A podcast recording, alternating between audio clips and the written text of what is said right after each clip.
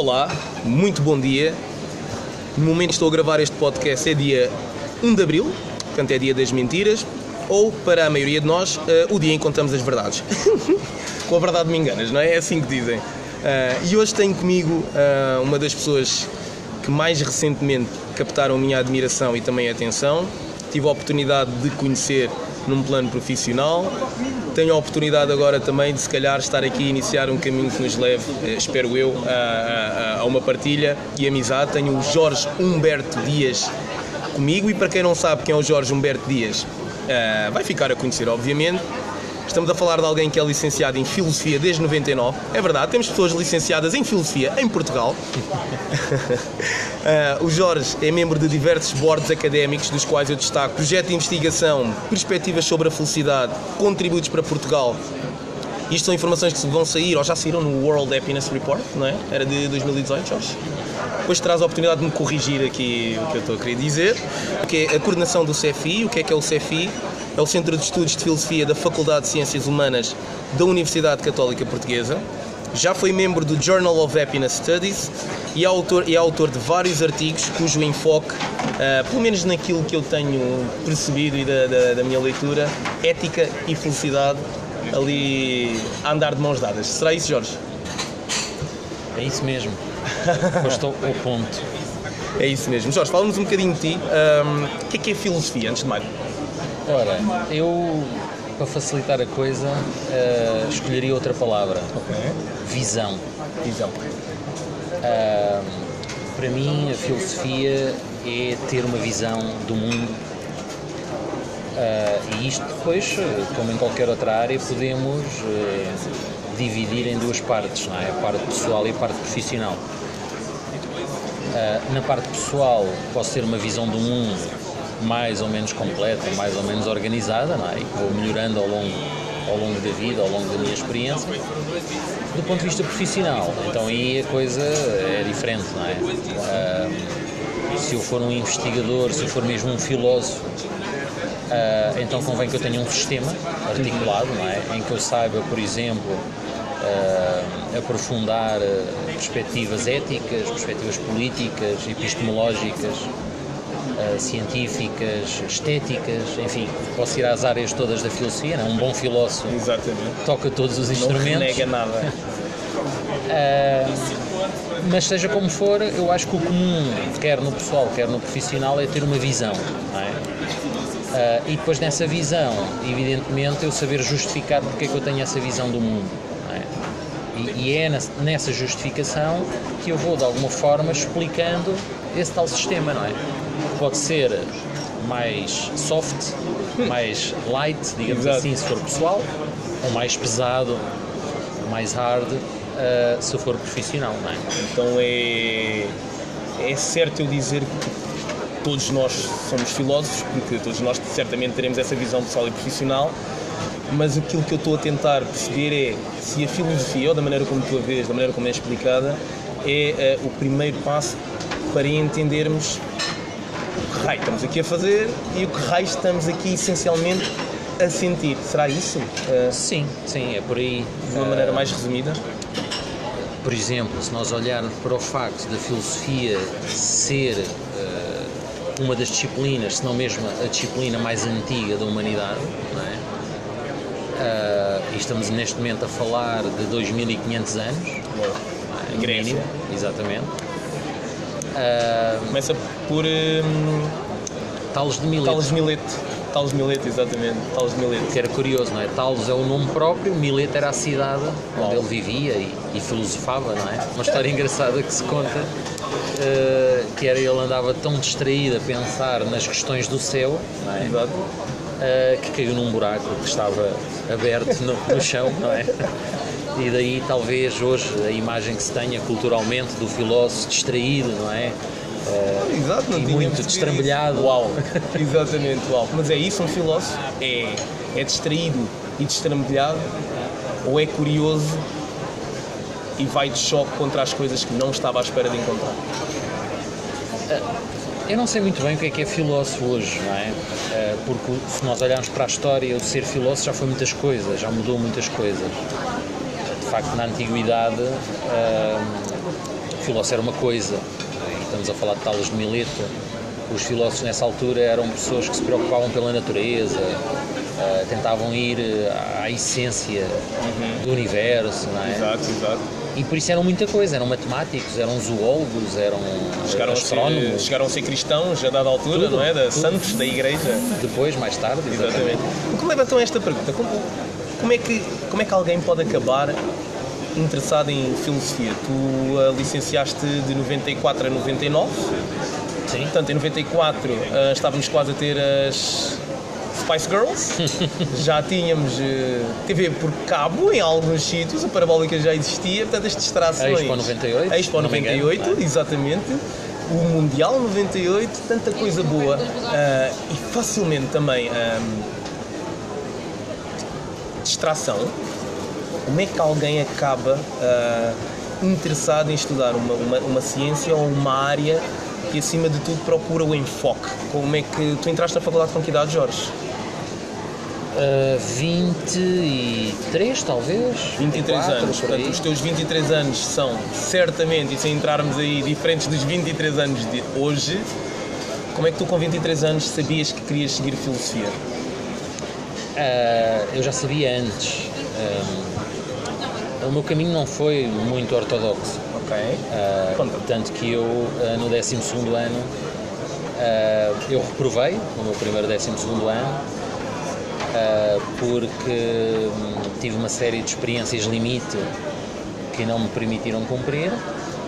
Uh, entretanto, depois voltei novamente a tentar uh, um outro caminho e fui para a Marinha. Foste para a Marinha? É verdade. Chegaste a que, que rank? Uh, não, não cheguei a grande sítio porque imediatamente descobri que aquilo não era para mim. Okay. Não é? Uh, não poder questionar regras. Exato. exato. Eu achava que a Marinha. Eu vi, eu, quando fui para a Marinha, eu vi só o lado bom. Ou seja, viajar, uh, mar. Uh, e coisas boas até da própria carreira de marinha claro. que podia ser interessante, não é? Uh, ainda comecei a fazer a especialização de radarista, comunicações, etc. Mas fiquei apenas quatro meses. A tua base filosófica nunca nunca resultou numa questão de como é que eu venho para. Eu digo isto porque eu, eu não acredito na, na ideia de, de tropa. Para acreditar na ideia de tropa, uh, se for a reduzir muito a, a, a, minha maneira de pensar, acredito na ideia de malevolência. Portanto, eu procuro bem nas pessoas, a ideia de tropa é para nos protegermos dos outros, se nós não atacarmos, ninguém sim, se ataca. Portanto, eu pergunto se houve, nessa altura, se calhar não, mas se hoje haveria algum conflito. Uh, de valores em seguires uma carreira que provavelmente poderia colocar numa situação limite tu contra outro ser humano, a tua vida eh, contra a vida deste ser humano. Claro, claro, sem ah. dúvida. Uh, convém não esquecer que eu fui, eu fui para, para a Marinha, devia ter 18, 19 anos, por aí, fui voluntário. Voluntário. Uh, e fui, como qualquer jovem nessa altura, por indicação de adultos, por desafio de adultos, enfim. Uh, e tendo em conta que a escola não funcionou naquele ano, eu não poderia ir para a universidade sem o 12 que era o que eu queria, não é? mas não podendo e, e, com aquela pressão também dos adultos de uh, não vais perder tempo, não é? se chumbaste o 12 estar a fazer novamente um 12 é perder um ano. Era assim que os adultos vinham naquela altura, não é? Uhum, uhum. Been there, Estamos a falar there. no século passado. Yep, não é? Been there, been there. sim, sim, sim. Relaciono muito bem com isso. Eu também, eu também reprovei. Eu também reprovei, também reprovei no 12 por acaso. E então fui, fui provar uh, uma área que não era a minha uh, e fui, fui, saber por mim próprio, não é? Uh, e portanto, quatro meses foram suficientes para perceber que aquilo não era para mim. Então deixa-me já apanhar esse gancho. Portanto, foste por uma área que não era a tua, quiseste ver por ti próprio. Estamos a falar da Marinha, uhum. mas acredito que a filosofia tu dizes que já sabias, querias seguir filosofia, portanto eu vou pedir que continues daí, mas um, qual é que foi a importância, ou, ou qual era a importância que essa temática tinha depois tu conseguiste identificar como sendo filosofia e dá-se então o teu caminho, a tua porta de entrada nesse, nesse mundo. Qual é que é o momento-chave? Qual é que... O momento-chave é quando eu dou por mim, eh, a minha mãe eh, eh, era empresária e eu muitas vezes passava as tardes na empresa dela. E... Fazia o quê já agora? Era uma empresa de quê? Ela era gerente de um, de um negócio de venda de várias okay. coisas, okay. desde, uh, sei lá, prendas de aquelas prendas que se no Natal Um ou nos contacto, aniversários. um contacto regular e imenso com pessoas. Ta- ta- Tabaqueira também, ah, tinha jornais, revistas, Uhum, enfim, uhum. uma série de coisas sim, sim, sim. na altura se usava muito. Uhum. E eu passava lá as minhas tardes. E, e lembro-me que as minhas tardes eram passadas a ler filosofia, a ler Kant, a ler Hegel, a ler Kierkegaard. Ah, atraía muito aquelas histórias que se contava do Kant. O Kant é que acertava os relógios ah, na cidade onde ele vivia. Porque ele passava sempre à mesma hora, é incrível. Às sério? 7 da manhã ele estava a passar naquela esquina e o senhor da loja, oi, se, o- se o senhor Kant está a passar é porque são 7 horas. Kant era um bocado, pelo menos da leitura que eu faço, que é curtíssima em relação à tua, à tua sabedoria sobre Kant, mas era um bocado lógico demais para ser filósofo, não? Sim, a questão do dever é muito duro, de facto. Eu, eu às vezes gosto de chamar, há quem chama os estoicos, ou Séneca Pois é. e por aí fora, ou Epicteto. Eu também gosto de chamar ao canto um bocadinho na brincadeira. Eh, É uma ética para tempos duros. Exato, não é? porque ele era bastante lógico. Do seguir aquele leio- dever não é fácil. Do que eu leio é só tal, tal, tal, tal, exatamente. fácil. Mas também gostava muito naquela altura, na- naquela altura de ler ahm, a comparação entre o, o Hegel mais sistemático, mais organizado, não é? Onde o indivíduo não tem espaço, Uhum. onde o que conta é a organização, não é? É o, é grande sistema. Ah, e depois o Kierkegaard, que é exatamente Ring o contrário. Isto vai lembrar qualquer coisa atualmente. E o E o, Kierkegaard? o Kierkegaard é a atenção ao indivíduo, à pessoa, aos seus dramas, não é? Às suas angústias, ao seu, ao seu sonho, à sua fé.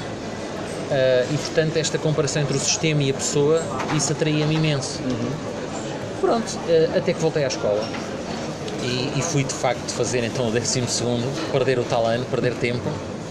Ah, e quando cheguei ao fim, tive 19 a filosofia. Uou, E portanto eu disse: é isto. é isto. Eu vou para a universidade, eu vou-me agarrar à filosofia. Quando o sistema métrico de valores faz match com o nosso sistema emocional, Exatamente. Ui, então Foi isso aí- que eu encontrei. então aí. Tive, ah, tive um professor fantástico na escola, que, que para mim aquelas aulas eram, eram poesia da alma, Uau! Poesia da alma. completamente. Eu dava por mim hum, ficar de boca aberta com aquelas aulas. Gosto da expressão, poesia da alma. E depois, ao, ao que parece, eu- acho que ainda tenho os testes lá em casa, não sei. Ao que parece, o, o próprio professor eh, sentia-se plenamente realizado ao ler os meus testes, as minhas respostas. Ter alguém tão, tão interessado. Exato. Que ele, ele, ele muitas vezes, quando fazia a correção dos testes, ele citava-me. Eh, ele dizia, tal como o Jorge disse na sua resposta, Portanto, tu já estavas a não a responder a questões filosóficas, tu estavas a Eu já estava a interpretá-las. filosofar, Já estavas a filosofar. eu quando comparava eh, Hegel com, com Kierkegaard no teste, eu já estava a fazer uma, uma interpretação pessoal. não é? Eu já dizia que o mundo ia ganhar muito se as organizações conseguissem, se os projetos da sociedade conseguissem usar a sua teoria e valorizar as pessoas e tornar as organizações mais humanistas. Pegando nessa tua questão, tu consideras o Estado, é um pequeno à parte, e pode ser uma resposta rápida, e sei que provavelmente, eu não gosto muito de entrar por aí, provavelmente também não gostarás, mas achas que o Estado é responsável por formar boas pessoas? Devia ser. Ah, porque essa é a sua missão conceptual. Não é? Porquê é que tu achas que isso não acontece? É que não é, é que não é, não, não é circunscrito a Portugal. De uma maneira global, se vamos a falar então dos países que normalmente sofrem mais com, com, esta, com este não enfoque no indivíduo, estamos a falar de indivíduos da África subsaariana, África mais negra, em que claramente portanto, é, aquilo é atroz. Porquê é que não acontece isso? Portanto, ou seja, qual, porque é que a ideia do poder e da ganância ah, eu, eu pergunto isto porque nos filmes que nós vemos, nas leituras que nós fazemos, os vilões, eles nunca vão ganhar, porque eles acabam sempre sozinhos. Ou seja, o caminho para essa suposta felicidade má, errada, é a- ganância e o poder é o passar por cima do outro. ok? As sociedades que mais partilham são aquelas que mais ganham, são aquelas que nós citamos como melhores exemplos. Estamos a falar de algumas das facetas dos países nórdicos, obviamente, nem, nem tudo é perfeito, mas de algumas facetas dos países nórdicos. Mas nunca copiamos estes valores, mas adoramos falar sobre eles. Porquê? Porque é que se o Estado, eu também acredito que o Estado é responsável pelo, pelo formar de ótimas pessoas, Porquê é que isso não acontece, na tua opinião? Isto não é muito difícil de perceber. Eh, Eu acho que muitas vezes eh, os projetos estão vazios de conteúdo, ou seja, há uma hipervalorização do formato, da forma, não é? Eh, E muitas vezes se esquece aquilo que eu hoje valorizo cada vez mais, que é a antropologia.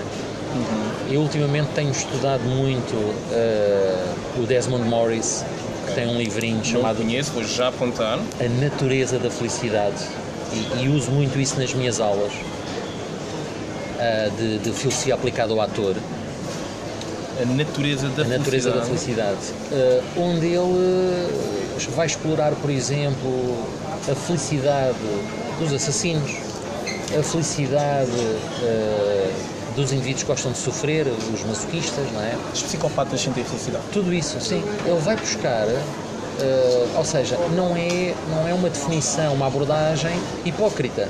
De, não, não, a felicidade é só ter prazer, ou a felicidade é estar em paz. Não, não. Vamos, vamos ver a felicidade nas drogas. Portanto, ele tem uma, uma teoria, na minha perspectiva, bastante corajosa e bastante até rebelde, tendo em conta o status quo que normalmente se encontra nestas questões, não é? Ah, e ele muitas vezes dá-nos aquela ideia de que, vamos lá ver, se é tanta gente a consumir droga é porque aquilo é muito bom. Exato. Também, logo aí, sublinho logo.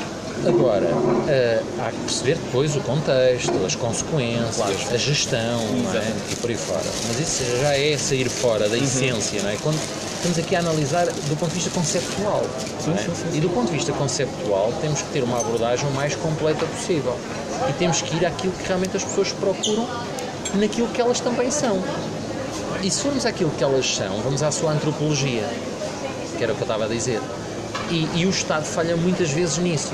Não só o Estado, até outros projetos. Mas estávamos a analisar o Estado. Falha muitas vezes nisso, no sentido de perceber quem somos nós. E se olharmos para a forma, vamos olhar para a ambição, vamos olhar para os objetivos, vamos olhar para o método, não é? E quer método, quer ambição, quer objetivos, isso é tudo formas, Exatamente. é tudo estratégia. Então e o conteúdo? Concordo, concordo. O conteúdo é antropológico. Bom, quando queremos aplicar a forma ao conteúdo, vamos verificar que o conteúdo nem todo é perfeito, nem todo é bom. Não é? E então esquecemos que esse mesmo conteúdo é aquele que vai, se calhar, ter interesses a meio do processo, é aquele que vai ter falhas, é aquele que vai ter momentos em que precisa descansar, por muito bom profissional que seja. Portanto, eu na primeira, na primeira parte do que tu disseste em relação à forma, eu concordo absolutamente. E, e ainda há bocado estávamos a dizer em off, eu, eu tenho uma palavra, uma frase para isso, digo, nada nasce de fora para dentro. Portanto, nenhuma mãe tem um filho que está de fora, põe na barriga para mandá-lo para fora novamente. Esse é o conteúdo, a forma é a barriga da grávida. Portanto, a forma é a maneira como vai educar aquela criança. Os valores são o conteúdo, so on and so on and so on. Eu também concordo absolutamente que o Estado devia ser mais responsável por fomentar bom espírito entre as pessoas. Algo falha e eu acredito que algo falha porque nós não acreditamos nas pessoas e eu acho que somos nós próprias pessoas a, a- a colocar esse descrédito. Não sei porque o divide and conquer vem sempre à, à cabeça por alguma, por alguma razão. Mas gostei, gostei de ouvir, gostei de ouvir e vou pensar nisso que tu estás a dizer. Diz-me uma coisa, Jorge. Hum, historicamente, ah, no ramo da filosofia, a, a eu acredito, do pouco que vou conseguir interpretar também, até que foi a base disto, da, da, da filosofia. Portanto, o primeiro porquê, o para quê, tem uma base de felicidade por trás. Será arriscado eu chamar isto de filocidade? Boa. Gostei também dessa expressão. Ahm, sim, ahm, começamos a ver as primeiras buscas, claro, em busca do sentido da vida, em busca de realização, em busca até daquilo que eu gosto tanto nos antigos, que é a questão da coerência, não é? Uh, quando os antigos uh, começam a dizer que devemos viver desta forma, não é apenas teórico, eles iam mesmo viver daquela forma. Exatamente. é? Iam experimentar, Aquilo que hoje chamamos de qualidade, faz o que dizes. exatamente. E, e as, e as famosas escolas de filosofia, não é? Que, que foram desaparecendo ao longo da história e que hoje são apenas escolas teóricas, não é? Uh, mas eu acho que estamos a voltar um pouco à antiguidade. Eu, eu sinto um pouco isso, que uh, o mundo está novamente a pedir uh, que a escola seja novamente prática, vivida, não é? E hoje vamos, estamos a voltar a ver os retiros e essas coisas todas. Mas voltando à tua questão, de facto, temos o Platão e o Sócrates preocupados com essas questões. Quem que era o discípulo de quem? Sócrates era o mestre e Platão era o discípulo. Aristóteles de Platão depois. Aristóteles depois também era discípulo de Sócrates, mas como dizem os historiadores, eh, que eu acho, às tantas, depois de ler tanta coisa, já não sei muito bem o que é que é verdadeiro. Mas enfim, acho que é aceito, é consensual que o Aristóteles e o Platão eram discípulos de Sócrates Uh, só que depois seguiram caminhos diferentes. Okay. Daí aquela famosa pintura, não é, que é conhecida Exatamente. com o Platão uh, a apontar para o céu, não é, e o Aristóteles com a palma da mão virada para a terra, não é. Depois há muitas interpretações. Olha, essa vai é? ser a imagem no Instagram. Vou colocar essa, essa está fixe, vamos já. E Mas... são vias diferentes de seguir na vida, não é? Se quiseres uma felicidade mais virada para o céu, não é? Para, se calhar, para a alma, para o abstrato, para, uhum. para outras questões, não é? Uh, e, uh, e o Aristóteles, uma felicidade mais terrena, não é? Uh, enfim, mal ou bem, o que é certo é que o Aristóteles é também considerado aquele que organizou os saberes, não é? Okay. Se calhar o início da ciência teve em Aristóteles, não é? Em dizer, bom, Uh, a física estuda isto, a matemática estuda aquilo, a, Química isto, a metafísica. Exatamente. É? O Aristóteles foi dos primeiros a organizar os saberes. Começar, se calhar, eh, com essa organização dos saberes, começar também a, a, a dar indicação das prováveis N dimensões filosóficas de cada um. Exato. E que a felicidade, ou a procura da felicidade, ou o caminho da felicidade, para ti pode estar por aqui, para mim pode estar por ali. Portanto, esses saberes, a, potenciar da pessoa com, a, com aquilo que eu acredito que é uma das nossas maiores armas, com o símbolo da interrogação. Sim, e é na ética, na disciplina ética, que o Aristóteles vai situar a felicidade. E então ele escreve um livro que se chama Ética Nicômaco. Ao filho. Exatamente. Uh, e, uh, e no último capítulo. Não li esse livro, tenho que ler. Vale a pena. No último capítulo Quer dizer, isto depois também é muito discutível, a parte boa da filosofia é esta, que é, será que o livro é só o último capítulo que é sobre a felicidade? Porque numa leitura rápida é isso que tu percebes, não é? Ah, o, último capítulo sobre a felicidade, muito bem, faz sentido, como sendo o sentido da vida humana e o uhum. auge, não é? Exato. Mas depois, se tu fores ler uma segunda vez, já começa. Não, não. O livro é todo sobre, sobre a felicidade. felicidade e como percorrer o caminho até atingir o auge, não é? E, a, e a felicidade começa logo no, no, início em que tu começas a viver, não é? E começas a pensar sobre estas coisas. Ah, tão engraçado. Acho que eu fui à procura, uma curiosidade, fui à procura da origem da palavra felicidade. Gostava de ter só a tua interpretação disto. Uh, e quando a procurei, muito engraçado o que eu encontrei. Portanto, tem origem no grego e vem da palavra eudaimonia em que ele significa bom, está certo? Isto está certo, já? Ok? Hum. E daimon significa demónio. E os gregos acreditavam que um demónio é uma espécie de semideus ou de um gênio que estava entre nós. Até agora isto está certo? Certíssimo, sim. Está certinho? Boa. E que eles diziam que uma pessoa feliz ou uma pessoa feliz eram aquelas que continham em si o bom demónio, portanto daí eudaimonia originar a felicidade, ou se tivessem mau demónio estavam condenados à infelicidade. Nós somos demónios, Jorge.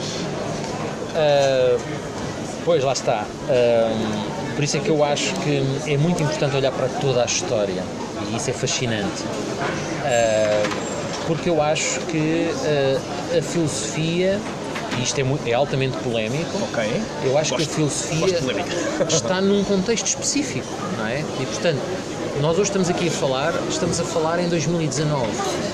Porque se tivéssemos esta conversa uh, em 2019, por exemplo, uh, para já não estarias a gravá-la. É sempre a primeira, E não estaríamos a falar da mesma forma, nem com as mesmas definições, nem com os mesmos autores, eventualmente, exato. nem com, com, com, as mesmas referências. Embora podíamos estar a falar de Aristóteles na mesma, porque ele já teria acontecido. Exato, exato. Uh, mas se calhar não o teríamos lido, não sei, não é? Se calhar o livro não, tinha, não teria chegado à nossa cidade. Eu acredito, eu acredito muito nisto. Não é à toa que uma das maiores expressões e aquelas que nós, que nós ouvimos, inclusive, é, e que tu deves ver em alguns textos, se calhar, na, na filosofia aplicada ao, ao ator, é, aquelas frases, os meus demónios, os teus demónios, o que for, mas todos nós, acreditas nisso? Todos nós temos demónios interiores? Um, não sei. Uh, eu não sei se o Aristóteles não estaria a falar na nossa alma, não é? Mas é óbvio que há muito mais do que isso. Claro. Porque naquela época havia uma reflexão muito forte sobre o que está para além, não é? Uh, sobre o, o, aquilo que não se consegue explicar não tínhamos a ciência que temos hoje, não é? Uhum. E que questiona muito mais uh, as nossas crenças uh, e essa divisão entre, bom, se queremos ter uma reflexão científica, então não vamos pelo desconhecido. Uh, mas se queremos ter outra coisa, então podemos ir para onde quisermos.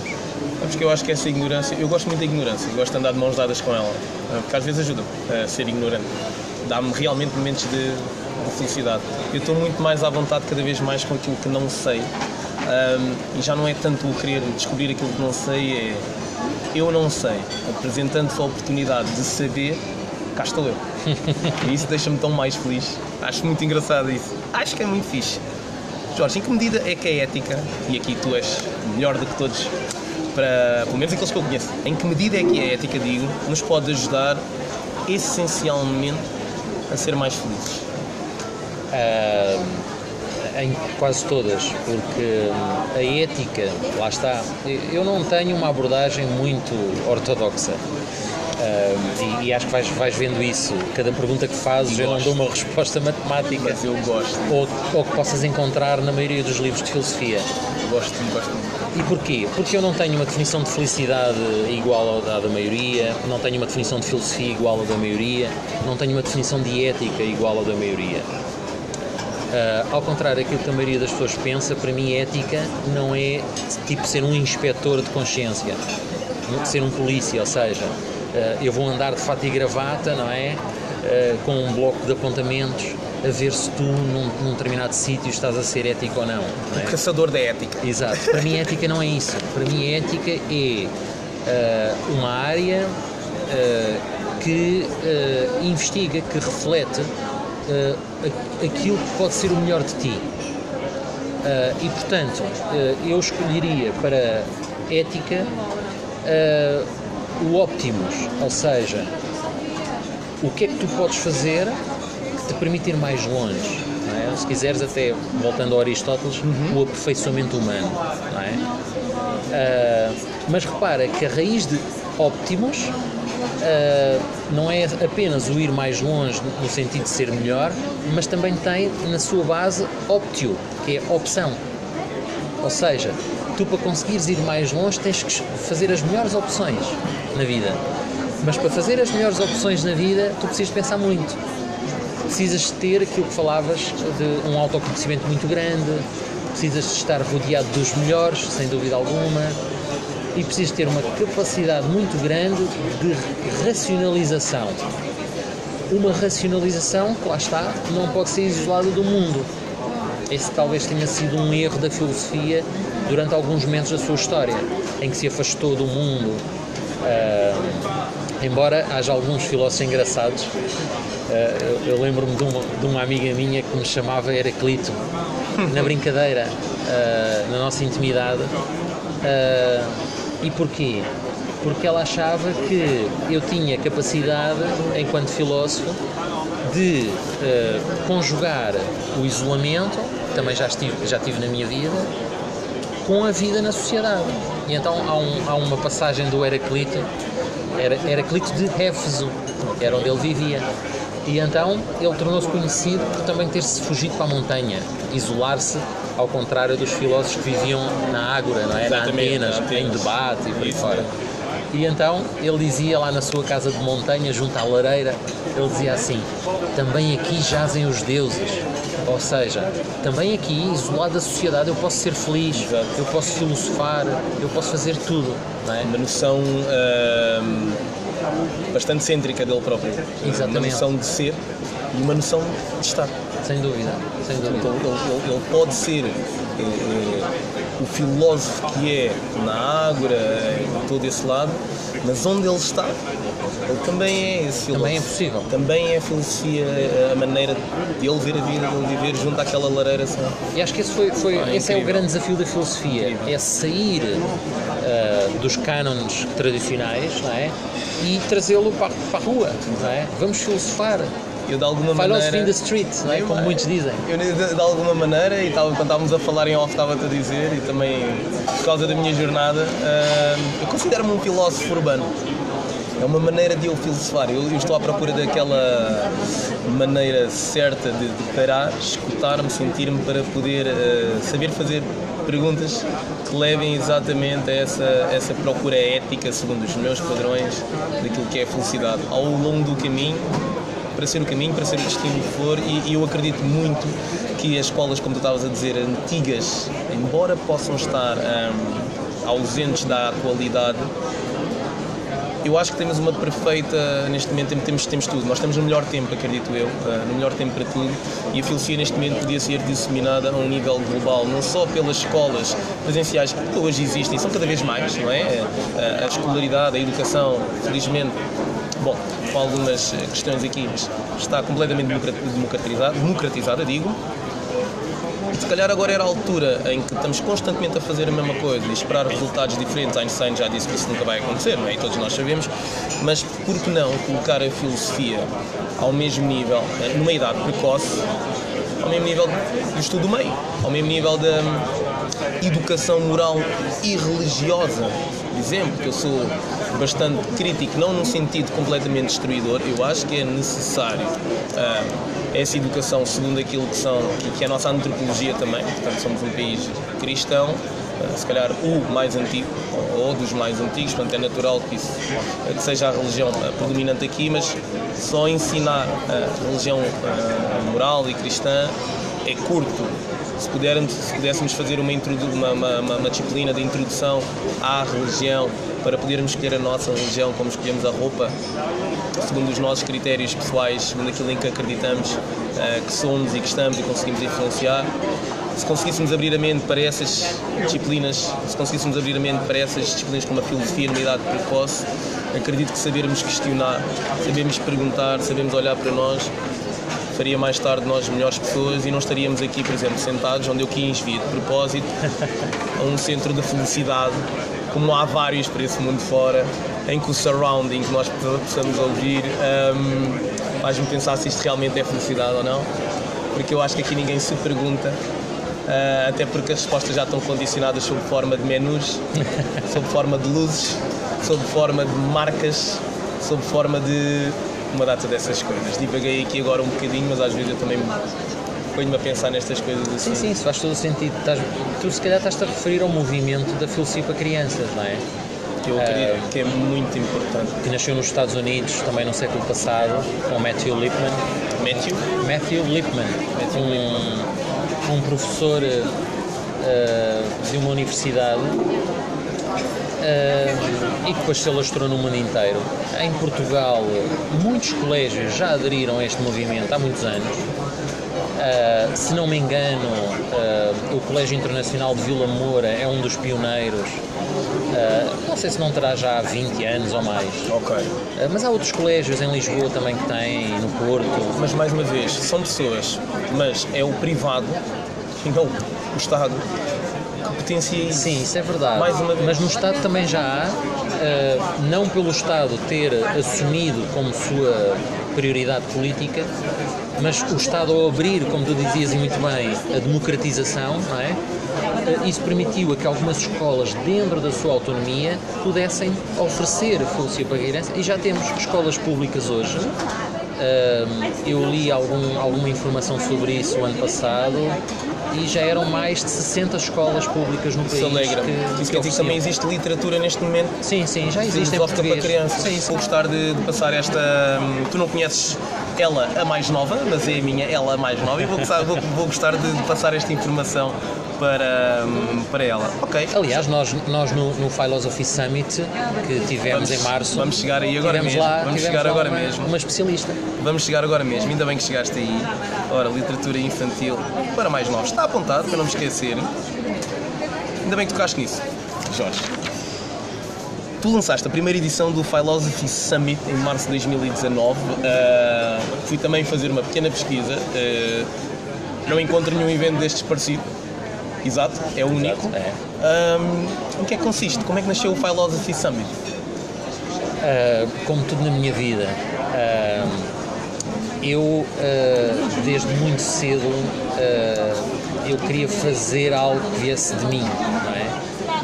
E, e portanto, uh, olha, uh, as consultas de filosofia foi algo que eu também criei e Foi assim trouxe que eu- para Portugal. Eu te conheci, exatamente. Uh, embora não tenha sido o criador, evidentemente, uh, muitos outros colegas por este mundo fora também fizeram a mesma coisa, né? na Alemanha, nos Estados Unidos, etc.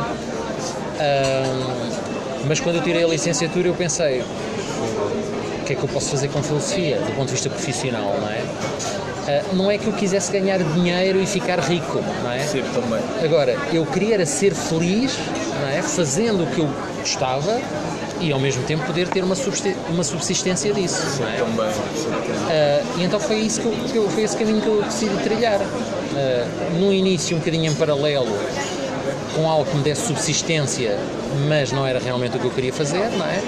Mas aos poucos, o 100% dessa profissão foi se tornando 90, 80, 70 e ah, a área da filosofia aplicada à vida foi passando a 10%, 20, 30, sempre assim. Philosophy Summit é talvez, será correto dizer, o, o, o- o pináculo da tua carreira? N- não sei se posso dizer tanto, mas, mas está lá, está lá, faz parte desse caminho.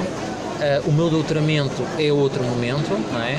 Ah, quando ah, não havia nenhum doutoramento em Portugal sobre, sobre essa área.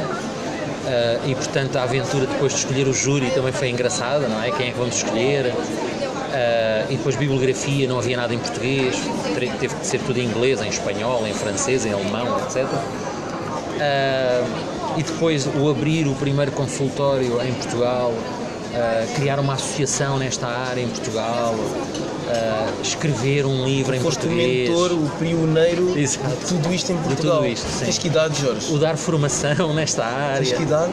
Tenho 45. Tu és um puto, Exato. és um miúdo. É verdade. Isto é uma loucura. Então, mas mesmo. qual é que era o objetivo inicial ahm, quando ah, lançaste a primeira pedra do Philosophy Summit em contraste com o, resultado final? Eu go- gostava de saber, ou seja, quando começaste devias ter uma ideia, que é, é isto que eu estou a te- tentar perceber, portanto, em que é que consistiu o Philosophy Summit, qual é que era o objetivo quando lançaste o evento e no final se eh, correspondeu àquilo que estavas à espera. Ah, sim, ahm, o objetivo é sempre o mesmo, é trazer a filosofia para a rua, não é? Ah, porque quando eu comecei em ah, 90 e pouco, não é? Ah, 98 foi talvez ah, as minhas primeiras reflexões sobre estas questões, ah, não havia nada, não é? E então eu fiz todo esse caminho que eu, estava, que eu estava a partilhar contigo, até que chego a 2019 ah, e vem mais um desafio que é, bom, se a filosofia já esteve na rádio, porque eu fiz também o, primeiro programa de rádio a filosófico. brincar, a sério? É verdade. Bolas, Em és um- 98. És um pioneiro, meu espetáculo. Numa rádio que já não existe, Não sabia. infelizmente, que é a Rádio Voz da Almada. Existem músicas filosóficas? Claro. Existem? Claro que sim. Uau. Claro que sim. Uau. E existem já, não existem em português, é verdade, Sim, sim. mas existem já livros que vão, vão relacionar, por exemplo, os Simpsons e a filosofia, o Harry Potter e a filosofia, Batman e a Consigo filosofia. perceber como. Mas sim, tu puseres em inglês, Sim, sim, tu encontras esses títulos todos. Eu vou ver isso. Vale a pena, muito interessante. Eu lembro-me uma vez que dei uma entrevista para o Nuno Markle, Uhum. na- estava ele na altura na Antena 3, nas manhãs da Antena 3. O homem que mordeu o cão. E ele fazia-me essas perguntas e até falámos até na brincadeira. Um dia vamos escrever um livro sobre isso, porque ele gostava imenso destes títulos, ah, mas depois acabou por nunca acontecer. Lembro-me, por exemplo, também, já mais recente, de, de brincar com, com o Ricardo Aruz Pereira, Sim. que também é um autor que vai muito no seu humor à filosofia, É verdade, não é? é. E até no teatro. Admiro muito. Chegou a usar Austin, John Austin, aqui no Teatro de São Luís e brincar sobre as palavras e a filosofia, etc. E lembro-me dele uma vez fazer uma peça sobre sobre Kant, sobre Wittgenstein, sobre vários, vários filósofos ah, e até depois escrever um, os seus artigos para a visão, qualquer coisa do inferno, já não, a boca do inferno, acho eu. Ah, sim, sim, sim, sim, é o nome, é exatamente. E eu também depois escrevi, ah, no meu espaço na web, também escrevi um- uma reflexão filosófica sobre o, o Ricardo Araújo Pereira e a filosofia. E depois mandei-lhe, ele não está nas redes sociais, mas tem um e-mail, mandei-lhe para o e-mail e ele reagiu muito bem. Ai, que engraçado estar a, a trocar ideias com um filósofo. Foi muito giro. Muito giro mesmo. Muito Ah, giro isto está mesmo. público, eu tenho, esse texto é público Ah, e portanto essa é a minha missão, é trazer a filosofia para a praça pública e portanto tudo o que é in ah, nas outras áreas eu quero que a filosofia também lá esteja Claro. e portanto se havia um Web Summit, se havia um, um- um Medicine Summit, se havia um Happiness Summit também tinha que haver um Philosophy Summit e então Uh, como eu vi que se, se, se eu fosse esperar que alguém fizesse, se calhar ia esperar sentado a vida inteira, mais uma vez teve de ser o Jorge Dias a fazer. E então eu lancei-me para o mercado, vi o que é que era preciso fazer e fiz. Jorge, eu, eu digo isto e torno público, apesar de já ter dito, és, tu és realmente alguém que eu admiro muito mesmo. É inspirador ouvir-te e perceber que tens 45 anos com uma carreira para além de vasta em termos de longevidade, bastante preenchida, tanto não é a forma, é conteúdo e diferente, diferente. Tu, tu adaptas, tu és um exemplo da adaptabilidade e de como uma, uma ciência ou um estudo, uma área que à partida é tida como morta ou dos, dos, dos velhos, hum, está tão presente e enraizada em tudo. Tanto, eh, inclusive na filosofia aplicada ao ator, como, como, como, como Sim, tivemos a oportunidade foi- de foi conversar um pioneiro, bocadinho sim, pioneiro, é exatamente. É, entras em todas as áreas da, da sociedade e de uma maneira que, pronto, que a mim que, que, me apaixonou a partir do primeiro momento em que conversámos. Aliás, a tua abordagem é claramente tranquila, logo aí. Deixa-me corrigir-te, ah, não vão as pessoas pensar que eu sou maior. Não, o mérito não é meu. Ah, há uma razão para tudo isto. Ah, o mérito é do meu mentor, foi um filósofo espanhol chamado Rolim Marias, ah, que me ensinou desde ah, os meus 20 e poucos anos, quando eu o descobri numa livraria em Badajoz. Andava eu perdido à procura do eu tinha que fazer a minha, o meu trabalho final de licenciatura e não sabia o quê. Quando entro numa livraria e vejo lá em destaque como é que era possível La Felicidade Humana de Rolim Marias. 386 páginas. Um contraste. Um E eu comprei logo aquilo. Um contraste. Um filósofo a escrever sobre a felicidade. Bom, já viu Aristóteles, já viu Sim, Santo. Agostinho, já... mas eram o quê? Meia dúzia de páginas? Três, este era um livro inteiro. 386. Eu- foi- Era aquilo. Yeah. Não é? Eu sei, eu sei. E depois quando eu fui, fui explorando, eu via, eu vi, não era podcast, mas era quase, o Ruli Marias com vídeos no YouTube, ah, no, no colégio de eméritos, enfim, fundou uma, também uma organização fantástica em Espanha, enfim, com um percurso fabuloso, foi para, para os Estados Unidos. É, é- dá para perceber então a inspiração, Foi- exatamente, onde é que foste exatamente. buscar, eh, é e, buscar e a, e a paixão por romper fronteiras, por, por eh, ultrapassar preconceitos. Foi foi aí que eu fui buscar, portanto, não há, não há limites que me prendam. Eh, aliás, se tu disseres, oh Jorge, há ali alguma coisa que não se pode fazer, em vez de me afastares, eu vou levar para casa e um dia vou fazer aquilo. Acredito, somos parecidos. Eu sou um Somos bocado parecidos. Sabes, eu gosto muito de seguir filosofia, como estava a dizer, e ultimamente ando apaixonado por hum, três personalidades brasileiras. Provavelmente já deves ter ouvido falar. né? Leandro Carnal, Claro, eh, o Pondé sim. e, e o Portela, que, Claro, que- claro. que é, que é, é fantástico. Aquilo, aquilo é filosofia para, para nós, mas principalmente aquilo é filosofia para, para os mais novos.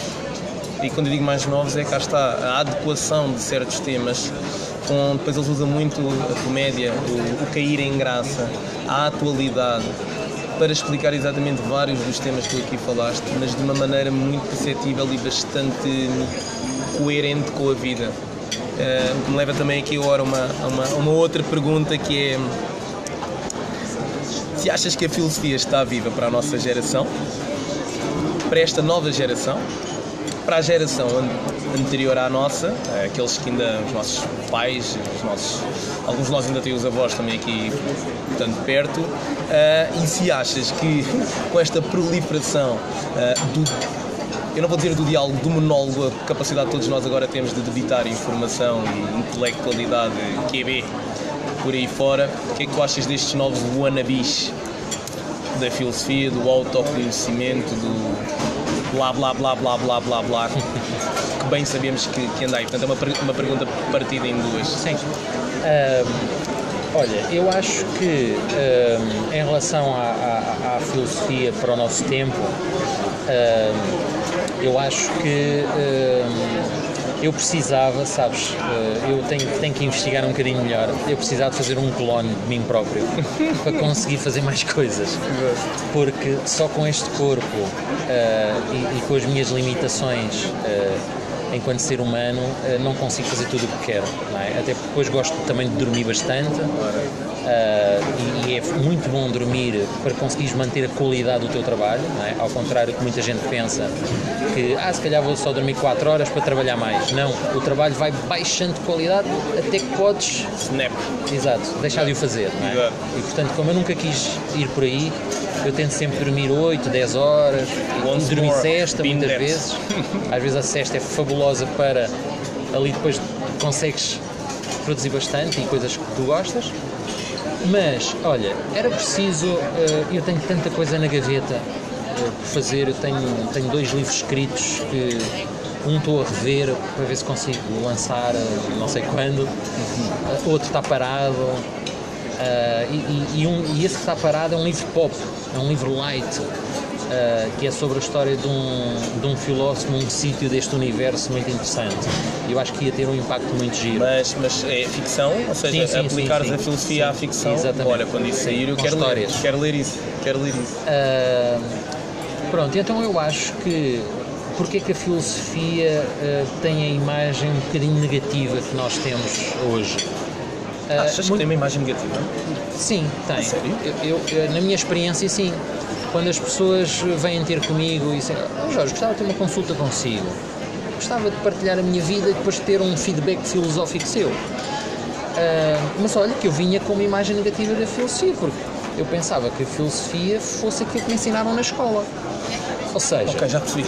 Por um lado, eu tenho a grande vantagem de ter uma publicidade imensa, não é? Ah, que é a filosofia que existe no ensino secundário. Portanto, ela, como é obrigatória, toda a gente que anda na escola, e como agora a escola é obrigatória até aos 18 anos, ou seja, não há nenhum cidadão português que não passe pela filosofia, não é? Décimo e décimo primeiro na escola. Portanto, isso é uma publicidade fantástica gratuita praticamente, não é? Mas, ao mesmo tempo, é o lado negativo que é, ah, sendo um programa ah, um pouco abstrato e sendo um programa muito virado até, ah, hoje não tanto, mas foi durante muitos anos virado para um exame nacional, aquela pressão dos números, não é? E por aí fora, aí não sei se foi uma boa publicidade, não é? Depois também a abordagem que muitas vezes é feita, não é? Que é histórica exato. e é eh, dividida por disciplinas filosóficas. Portanto, temos que ir à lógica, temos que ir à metafísica, à estética, aqui, à religião, enfim. Sabe- sabes que esse, esse, esse- esse é um. Esse foi um dos motivos. Eu também só aprendi a gostar de filosofia. A disciplina. Hoje sou completamente apaixonado. Antes chamava-me a atenção, mas quem a lecionava, hum, muito mecânico. Muito completamente mecânico e virado para os testes. a maior parte das sabes, críticas não vão sabes, por aí. Isto e aquilo. Portanto, a filosofia apanhou-me um bocadinho mais tarde e apanhou-me um bocadinho mais tarde quando tu, quando tu estás quando tu estás quando tu estás a conhecer, seja porque, olha, ou porque fui pai, ou porque questionei-me o que é isto de ser filho, ou porque fui morar para fora, blá blá blá blá blá.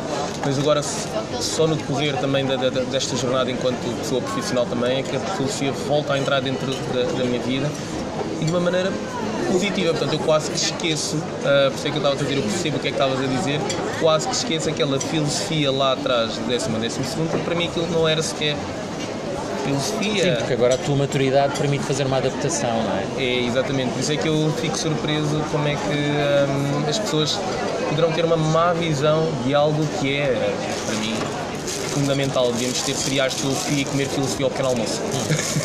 Sem dúvida. Digo-te Sem mesmo. Jorge, Só- em relação diz- só à parte depois do, dos coaches, não sei, do autoconhecimento ou da autoajuda, foi mais É, isso que ah, disseste. porque agora ah, existe uma proliferação tal de que os melhores exemplos são aqueles que, que nós passamos, ou às vezes os nossos padrões de vida, e tentamos externalizar de um modo ah, massa, mas zero noção do que estamos para ali a dizer ou, ou- ou do autoconhecimento que tu tens e que pode ser dos outros. Ok, quando tu dizes, quando tu exclamas, para mim isso é tudo contrário à filosofia. Sim, se- nesse aspecto sim, mas agora. eu acho que era inevitável. Era inevitável porque se tu olhares para outros países eh, onde eh, a- o, o sistema de consulta, consulta é tens um problema e vais pedir ajuda a alguém, é nesse sentido. Já estava muito desenvolvido há mais anos, não é? Eu lembro-me quando eu fui fazer um curso de aconselhamento filosófico em Londres, eh, tinha pessoas de todo o mundo e um canadiano, nunca mais me esqueço, eh, saíamos do, do curso às 5 da tarde e íamos para aqueles bares irlandeses típicos Exato. e, e, e ele numa, um. Exato. Ele numa dessas ele, ele disse-me eh, Do you have uh, philosophy, philosophical counseling in Portugal? E eu, não. Nunca ninguém ouviu falar. Exato. Oh, it will be the first time. Sim. Oh, you will be the first. E eu, exato. Oh, you're gonna be rich. Ou seja, esta ideia, não é? Por um lado ele tinha razão, ia ser rico no sentido não financeiro, como pessoa. E é verdade. Ao não haver nada, isto permitiu-me ser pioneiro e criar tudo. é? Exatamente. Eu estive na criação da associação, eu fui no primeiro livro, eu fiz o primeiro doutoramento, eu dei a primeira disciplina. O mentor. Enfim, Exato. eu fiz o primeiro tudo, não é? Ahm, mas ele esqueceu-se que eu não tinha a realidade que ele tinha em Inglaterra, que é uma cultura das pessoas que se têm um problema automaticamente vão pedir ajuda a um profissional qualquer. Não tinha isso em Portugal, o que é que eu tinha?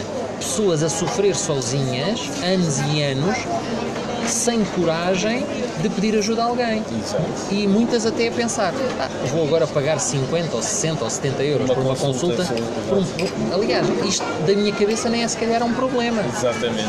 Por há muito. É, Acontece. Porque as pessoas culturalmente só veem com problema se eu, ti- se eu partir a perna, Exatamente, é? exatamente. se eu tiver o dedo inchado ou se eu tiver sangue na pele. é? Também existem esses problemas, tanto, tanto na mente como na própria alma. Claro. Existe. Claro. Dói, a alma às vezes chora.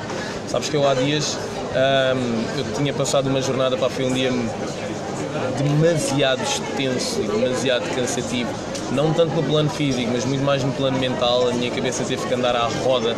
Durante muito tempo estava a resolver ali uma série de, de- de enigmas, eh, ou tentar resolver, pelo menos estava a tentar perceber os enigmas e pá, foi um dia completamente extenso. Ahm, e ao telefone com a minha mãe eu disse-lhe isto e saiu-me, mãe, parece que o meu corpo está-me a dizer para chorar, parece que ele precisa de chorar. Pá, e depois desliguei o telefone, entrei no carro e em verdade foi mesmo isso que aconteceu. Eu estava tão cansado, a minha reação foi chorar. foi um Aquilo não- desabafo aquilo não- corpo. aquilo não- será o corpo ou será a alma a usar o corpo? Também pode ser, claro, sem dúvida. E, e estas questões cada vez mais me assolam. ah, e é engraçado, quanto mais estas questões me assolam neste momento, com menos gente eu as partilho. É engraçado.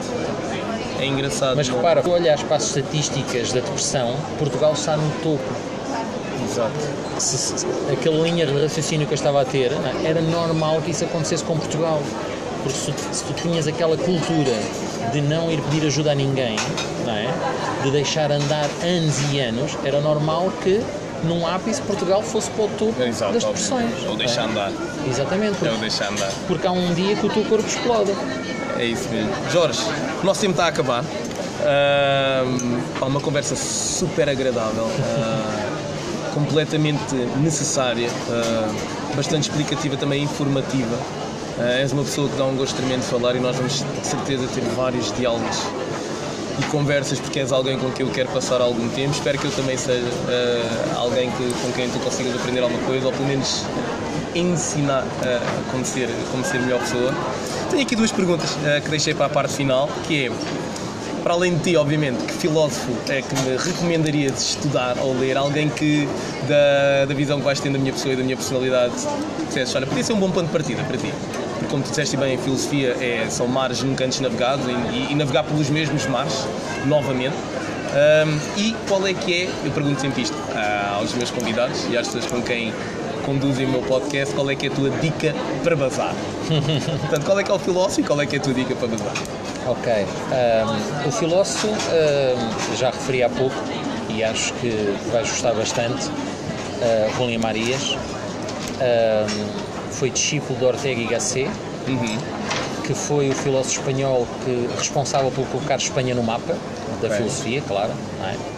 Uh, que é que tu, quando falas em filosofia, o que é que tu tens? Os gregos, os alemães, é? os ingleses e pouco mais do que isso. É? e, e Espanha aparece devido a Ortega. Eu, Rui Marias, como vai na linha da felicidade, uh, eu acho que vai fazer todo o sentido para ti. Um, Qual é que é a tua dica para badar? eu acho que um, seja o, o a capacidade de procurarmos algo diferente. Uh, e, e, esse algo de diferente dá muito trabalho. Parece que não, mas dá muito trabalho. Porque muitas vezes o que nós pensamos que é diferente uh, já existe noutro sítio qualquer. Não é?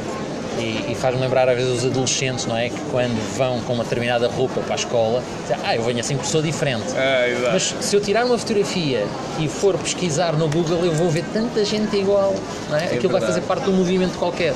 Ainda há dias estava a comentar isso com uma pessoa amiga também, que tu quando chegas a um certo nível de status, a tua procura incessante em ser diferente, em ser único e exclusivo, faz quando tu entras num parque de estacionamento de grandes empresas, de grandes corporativos, tenhas exatamente o mesmo modelo de carro que toda a gente. É, é verdade, a procura. Portanto, é mais diferente. difícil do que nós possamos imaginar. Portanto, para mim, aqui o ser diferente é descobre-te a ti próprio, não é? ir ao fundo da tua alma.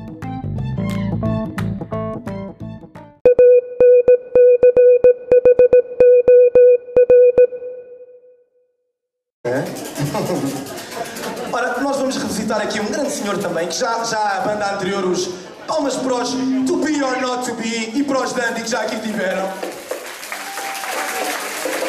Os To Be or Not To Be revisitaram aqui o nosso Variações. Vamos repetir, tentar não enjoar, aposto que vocês não estão à espera disto. Se nós não conseguirmos ver ninguém a dançar, continuamos a ser os melhores, porque para quem gosta de péssimo está ótimo. Bora!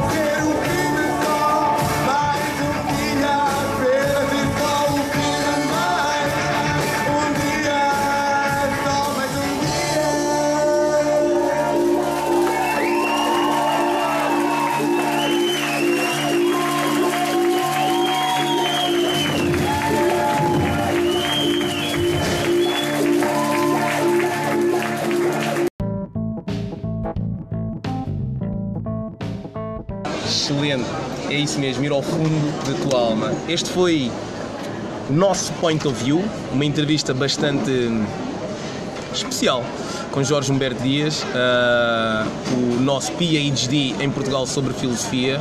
Encontrarão no, no Instagram e nas plataformas onde o podcast sai informação sobre o trabalho do Jorge e onde o podem encontrar. O Jorge é uma pessoa extremamente uh, especial e é uma pessoa extremamente acessível, portanto, através do LinkedIn também e do próprio Instagram, eu acredito, conseguem chegar à conversa com o Jorge. Tendo o tempo e a disponibilidade, ele fará, fará essa resposta. Obrigado por estarem aí e até ao próximo Point of View.